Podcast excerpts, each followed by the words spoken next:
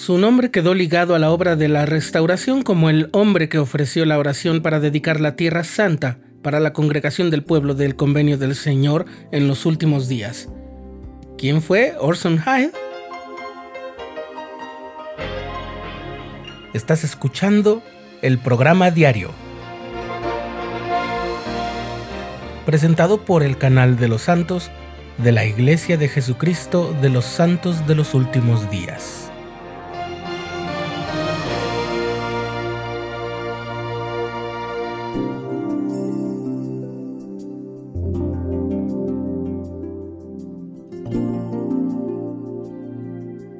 Nacido el 8 de enero de 1805 en Oxford, Connecticut, Orson fue el décimo de los 11 hijos de Nathan y Sally Thorpe Hyde. A los 11 años de edad, Orson quedó huérfano y sin hogar y quedó bajo la tutela de Nathan Wheeler de Derby, Connecticut. Pero después de un tiempo, los negocios de Wheeler fracasaron y la familia se mudó a la tierra barata y fértil de Kirtland. Orson tenía 14 años a los 17 salió de Ohio y tuvo muchos trabajos, y tres años después volvió a una Kirtland llena de avivamiento religioso. Se convirtió a la fe metodista y luego conoció a un ministro llamado Sidney Rigdon a cuyo movimiento se unió.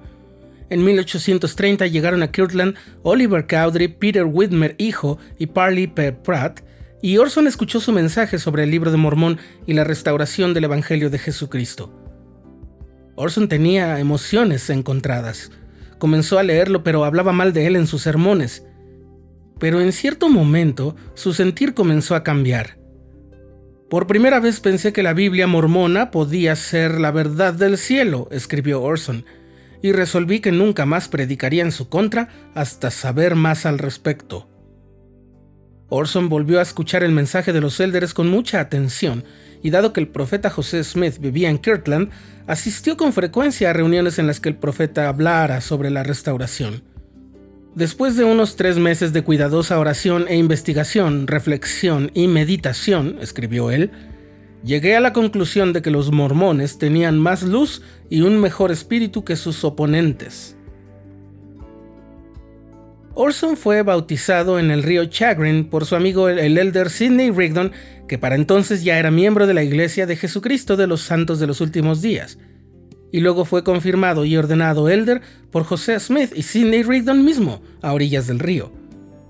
Al poco tiempo, Orson fue llamado a servir en una misión con Hiram Smith, el hermano mayor del profeta, cuando volvieron, Orson fue llamado a una segunda misión en los estados del este, con Samuel Smith, también hermano del profeta, como compañero. En esta misión vio por última vez a sus hermanos Asael y Laura, que se negaron a aceptar el Evangelio.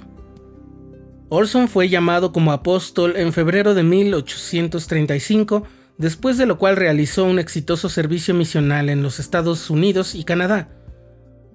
Después de regresar a Kirtland, Orson pasó el invierno estudiando hebreo. También sirvió en una misión en Inglaterra como compañero de Heber C. Kimball.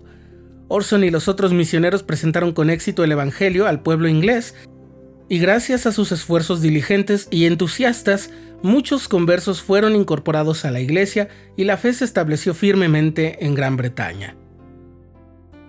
Orson regresó a Estados Unidos en 1838 y en el verano se unió a la rebelión de Thomas Ben March, que molesto por un conflicto de su esposa con otras hermanas de la iglesia, se enemistó con los líderes de esta y los difamó. Pronto Orson rectificó, no sin un doloroso arrepentimiento. Pocos hombres pasan por la vida sin dejar alguna huella que con gusto borrarían, escribió Orson. Octubre de 1838 fue para mí un día de aflicción y tinieblas. Pequé contra Dios y mis hermanos. Conservé mi posición en la iglesia no porque fuera digno, sino porque Dios y sus siervos fueron misericordiosos. Me dirigieron palabras de aliento y consuelo en la hora de mi mayor dolor.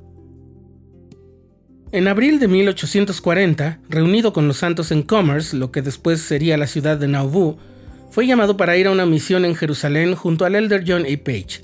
Debían reunirse con líderes judíos y dedicar la tierra de Palestina para el recogimiento del pueblo del convenio del Señor. En el viaje, el elder Page decidió abandonar la misión y Orson continuó solo hasta Jerusalén. En sus viajes conoció a personalidades notables y les habló de su misión. Cuando llegó a Alemania, permaneció algunos meses en Múnich en espera de su visa y así aprendió alemán.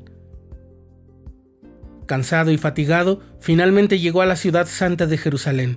Ahí caminó con cuidado por una calle estrecha y oscura, evitando los camellos cargados que viajaban hacia él.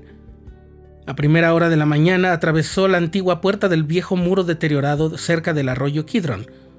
Cuando Orson cruzó el pequeño arroyo y trepó por la suave pendiente de la colina, brillantes rayos de sol rodearon el monte de los olivos. Era una vista magnífica mientras contemplaba el campo circundante desde la cima del monte. Ahí, solo, el domingo 24 de octubre de 1841, Orson escribió y ofreció la oración dedicando la tierra de Palestina para el regreso de los judíos y la construcción de un templo en el futuro. Por primera vez en 1800 años, un apóstol pisó nuevamente el monte de los olivos. Después de su oración, Orson Hyde construyó dos altares de piedra inspirados en los del antiguo Israel como monumentos conmemorativos. El primer monumento fue en el Monte de los Olivos y el segundo en el Monte Moria. Esta misión ilustró la gran fe de Orson Hyde en el Evangelio restaurado. Viajó al otro lado del mundo para cumplir un llamamiento del Señor en la que probablemente fue una de las misiones más largas y peligrosas emprendidas en esta dispensación.